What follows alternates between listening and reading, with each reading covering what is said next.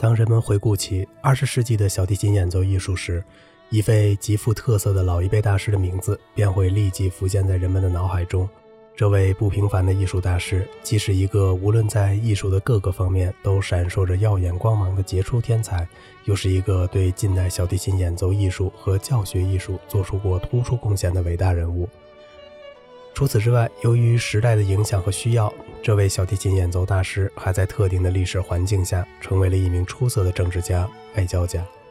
多年来，他在所从事的这项工作中，为他的祖国及世界人民的和平事业立下了不朽的功绩。他的名字就叫做亨利克·谢林。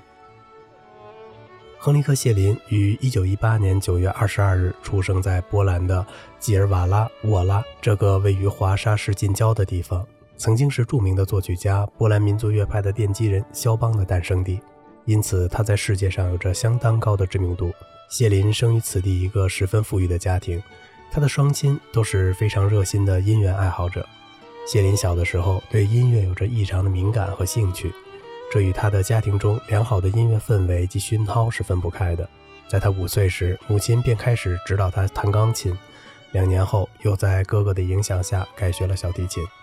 由于他对小提琴所发出的近似人声般的美妙音响有着特殊的偏爱，因此在学习演奏时就显得异常的认真刻苦。其进步速度之快，达到了令人吃惊的程度。谢林的第一位老师是曾在彼得堡音乐学院奥尔教授班上当过助教的著名小提琴演奏家弗伦克尔。这位严格的老师为谢林日后出色的演奏技艺打下了牢固而坚实的基础。由于他出众的才华，再加上老师不辞辛苦的悉心指导，使得他在很小的时候便在演奏方面有了名气。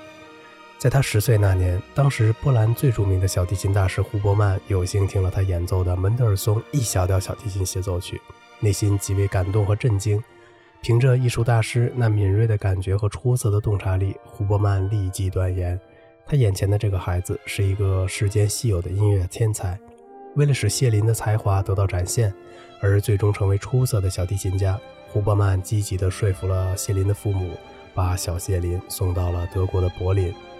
并推荐他拜在了当时正在那里执教的世界著名小提琴演奏家和教育家卡尔·弗莱什的门下。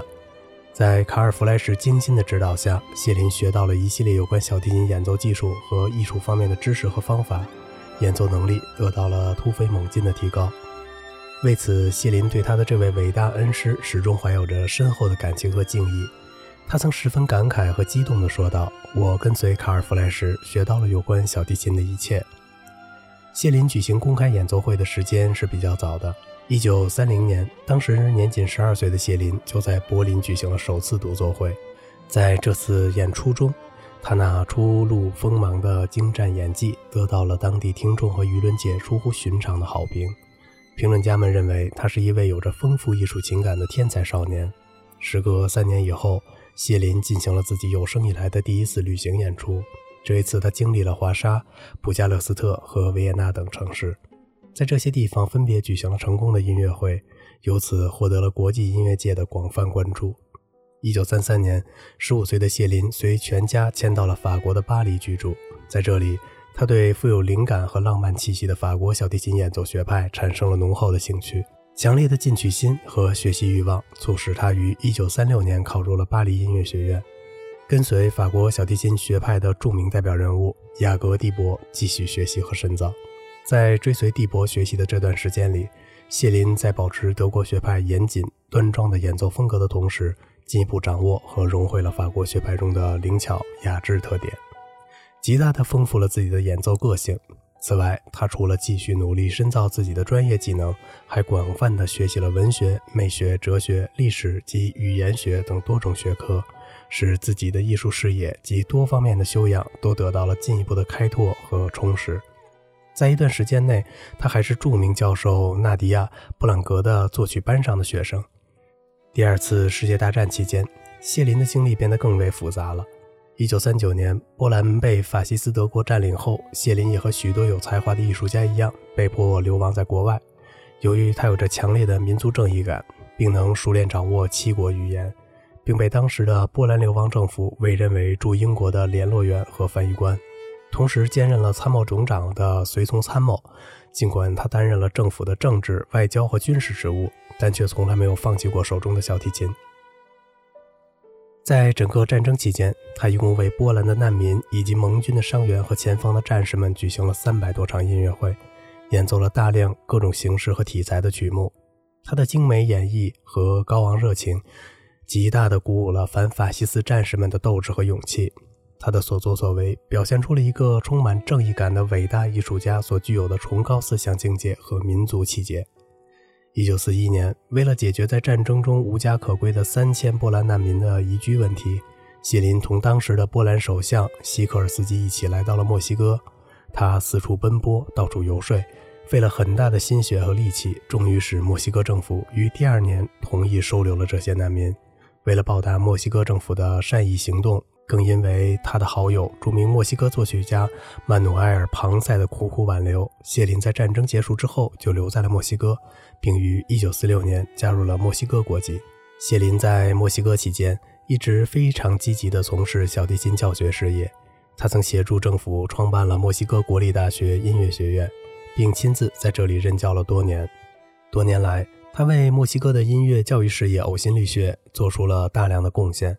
正因为如此，他才被墨西哥人民视为祖国音乐文化中的瑰宝。谢林在墨西哥居住的数年中，由于过分热衷于音乐教育事业，故而不知不觉地减少甚至中断了自己的演奏事业，这使得他的名字在很长一段时间里在小提琴演奏界中销声匿迹。1952年，世界著名钢琴演奏大师阿瑟·鲁宾斯坦来到墨西哥访问演出，有机会听到了谢林那无比迷人的精彩演奏。他对这位同乡的惊人天才和高雅气质表示出了极大的赞叹与钦佩，并极力规劝谢林复出，重新回到听众面前。由于鲁宾斯坦的反复劝说，谢林终于接受了这一建议，并于1956年开始了他在战后进行的第一次公开巡回演出。这次复出演奏在欧美各国的听众和舆论界中掀起了狂热的波澜。人们没有料到，中断了十几年演奏生涯的谢林，竟能够向听众展现出近乎完美无缺的艺术。从此以后，谢林的国际声望和影响就变得更大更广了。作为一个成熟的小提琴演奏大师，他不仅极大地丰富了自己个人的演奏事业，同时还经常在一些重要的国际比赛中担任评委。此外，从他三十八岁再度复出，直到一九八八年逝世时为止，曾六次获得了国际唱片大奖。他的这一成就使他成为二十世纪早期小提琴大师中录制和发行唱片数量最多的人物之一。谢林在小提琴演奏艺术史上还享有着一个善于发现和推广新作品的美好赞誉。他在这方面曾经做出过许多重要的贡献。一九七一年，他在伦敦首演帕格尼尼的 E 小调第三小提琴协奏曲，就是一个十分突出的例子。当时这部作品因无人知晓，似乎已经失传。但谢林通过与帕格尼尼的曾孙之间的友谊，无意中发现并得到了这部作品的乐谱。如获至宝的谢林立即在很短的时间里公演并录制了这首协奏曲，使得这部稀世的名作终于得以重见天日。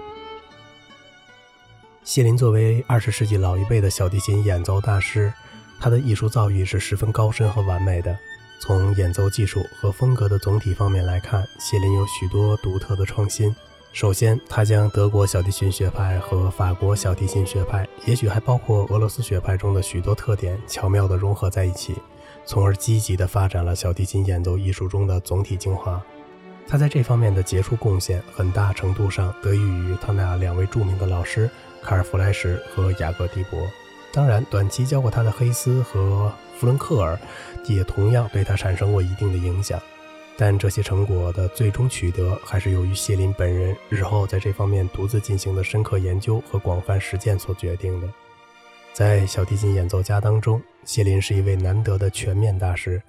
他的技巧能力十分罕见，其辉煌和华美的效果在全世界都是公认的。而他在这方面最令人钦佩的就是两手技术的均衡性，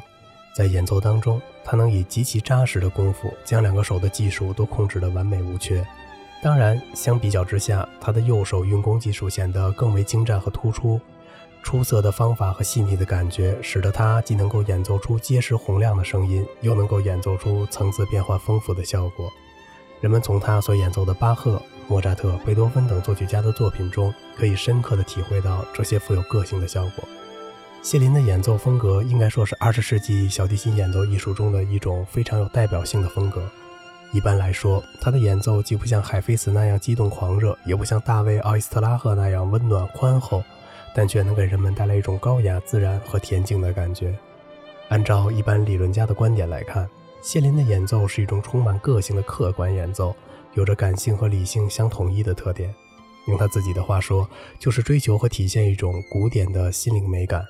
正因为如此，他的演奏才显得那样端庄自然和朴质朴无华。在二十世纪的小提琴演奏大师中间，谢林是以掌握作品全面而著称的。他在长达数十年的演奏生涯中，演奏了从古到今几乎所有的小提琴名作。这里既包括音乐内容深刻严谨的作品，也包括技巧华丽而艰难的作品，其包括的范围之广是常人所不及的。据说他有一年在前苏联担任国际小提琴比赛的评委。比赛结束以后，主办者因仰慕他的威名，特请他来开两场独奏会。谢林当即欣然许诺。此时，主办者对谢林说道：“听说您是一位极擅长演奏古典作品的大师，能否为我们演奏一套这样的曲目？”谢林此时只胸有成竹地说了两个字：“可以。”于是，一场以巴赫作品为精华的古典小提琴名作音乐会便在人们的一片惊叹喝彩声中完美的结束了。第二天，主办者又找到了谢林，照样对他说：“听说您不仅擅长演奏古典作品，对现代作品也很有研究，能否再使我们开开眼界？”谢林听后仍然不慌不忙地说了两个字：“可以。”几天后，一场包括哈贾图良的小提琴协奏曲在内的现代作品音乐会又以观众的狂热赞美和震惊而告终。这段轶事虽然仅仅是传说，但却真实地反映出了谢林作为一位全面型演奏大师所具有的超凡能力。尽管谢林是以全面型演奏大师而著称的，但在他的整体演奏艺术中，其突出的特长还是非常明显的。熟悉谢林演奏艺术的人都知道，他是国际上公认的最著名的巴赫作品演奏权威，尤其是巴赫的六首无伴奏组曲和奏鸣曲。他的演示应该说是最为精辟和完美的。他演奏的这些作品有着严谨的时代特色和风格，同时也充满了新鲜的活力和创造性。他以极高的艺术修养和理解力，赋予了巴赫的作品以崭新的精神内容和艺术情感。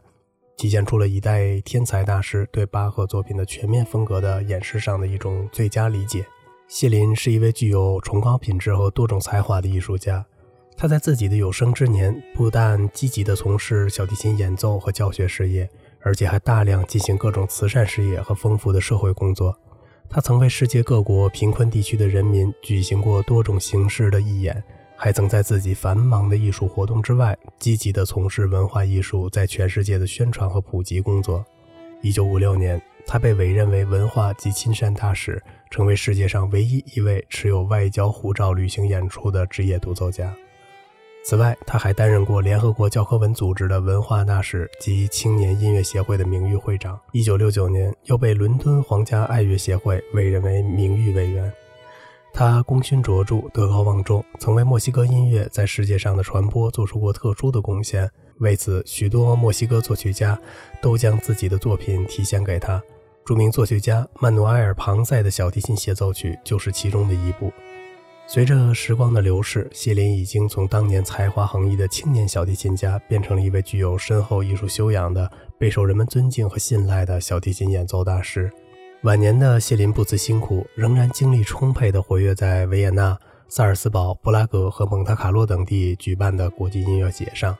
并且担任着各种音乐比赛的评委。他的身影不断在世界各地的重大音乐活动中出现，而那具有无穷魅力的精美演奏艺术也越来越被人们所迷恋和欣赏。但是，当人们渴望进一步体验他那美好艺术中的绝妙精华时，他却于1988年3月3日在德国巡回演出时突发脑溢血而逝世。这位为人类音乐事业做出巨大贡献的伟大艺术家，就这样永远安息在了他毕生奋斗的艺术生涯中，结束了他那象征着勤劳与智慧的人生经历。但是，他那不朽的伟大精神和光辉业绩，必将一代一代的传下去，永远散发着绚丽多彩的光芒。好了，今天的节目就到这里了。如果您喜欢这个小小的播客节目呢，请您点击一下订阅，并且关注一下主播，感谢您的支持。